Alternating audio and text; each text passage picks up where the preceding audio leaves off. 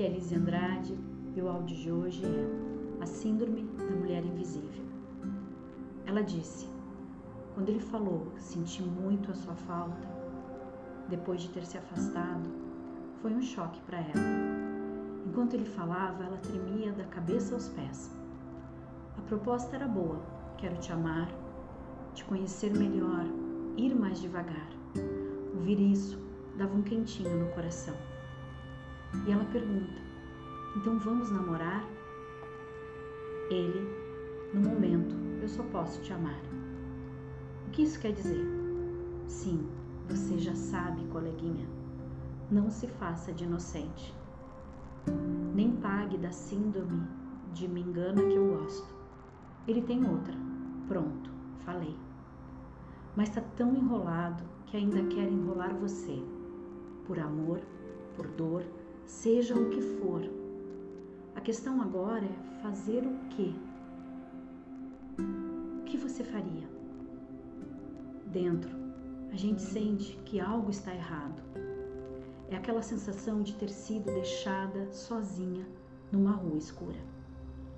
E é nessa sensação de estar só que reiniciamos os nossos relacionamentos. E é aqui que começam a repetição todos os padrões anteriores: os seus, o dele, o das nossas dores inconjuntas. E cada um vai reagindo ao outro, ferindo e espelhando nossa dor no nosso maior objeto de amor. Se você está ouvindo esse áudio, você está na faixa dos 30 aos 50 anos. E raras as exceções, você já deve ter tido um relacionamento. E um relacionamento que deixou marcas de amor, de dor, marcas que não foram tratadas, marcas inconscientes que nos fazem tratar o novo amor com a mesma régua e a crueldade do anterior. Marcas que nos colocam na defensiva e ao menor ruído estamos prontas para o ataque ou para a retirada. Ficamos cegas, surdas e com medo, e assim, e assim, revivemos no presente uma dor do passado, uma dor geracional ou transgeracional que você vive como um fato e a realidade na sua vida. Temos poucas chances de amar na sombra desse medo o diálogo não tem condições de se desenvolver, pois não há um questionamento, somente um julgamento, uma crítica. Não há dúvidas, um porquê, apenas uma sentença.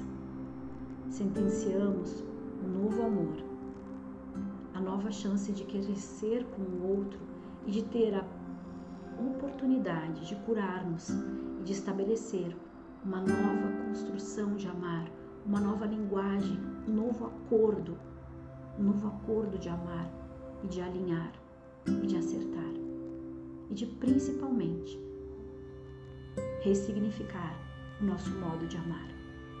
Por uma experiência do passado,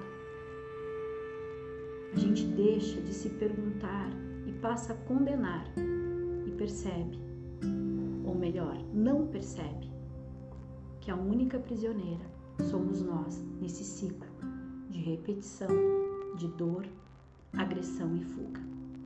Na visão sistêmica, existem muitas variáveis para estarmos nessas situações. As lealdades sistêmicas causadas pelas desordens das leis do amor, relacionamentos anteriores que causaram traumas que podem ser da ancestralidade dos seus pais ou os que você se permitiu viver hoje. Então, nesse caso, cada caso é um caso, cada amor é um amor, mas o que não muda é a forma como nós tratamos o outro, exatamente igual a quem nos feriu. E com isso, reproduzimos mais do mesmo e vamos nos afastando do amor.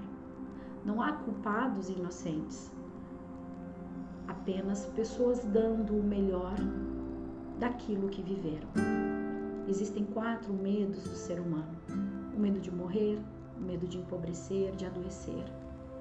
E para mim, o medo mais dolorido é o medo de ousar. medo de fazer diferente. Sim, nós temos medo, morremos de medo de fazer diferente, por perder, porque perdemos o controle e a possibilidade também de recomeçar e de reescrever a nossa história. Faz sentido para você? Terça, às 20 horas, tem live para a gente olhar para essas questões e entender como atrair e equilibrado. Você será bem-vinda. Ouvide as amigas. Você tem duas opções: fazer diferente ou manter a síndrome da mulher invisível nos seus relacionamentos. A reflexão de hoje é: por que eu me permito ser a outra? Por que eu me permito não ser prioridade? E por que eu tenho tanto medo de ressignificar a minha forma de amar? A resposta está na live às 20 horas na terça no YouTube. Se você gostou, partilha com as amigas, avisa o grupo do WhatsApp.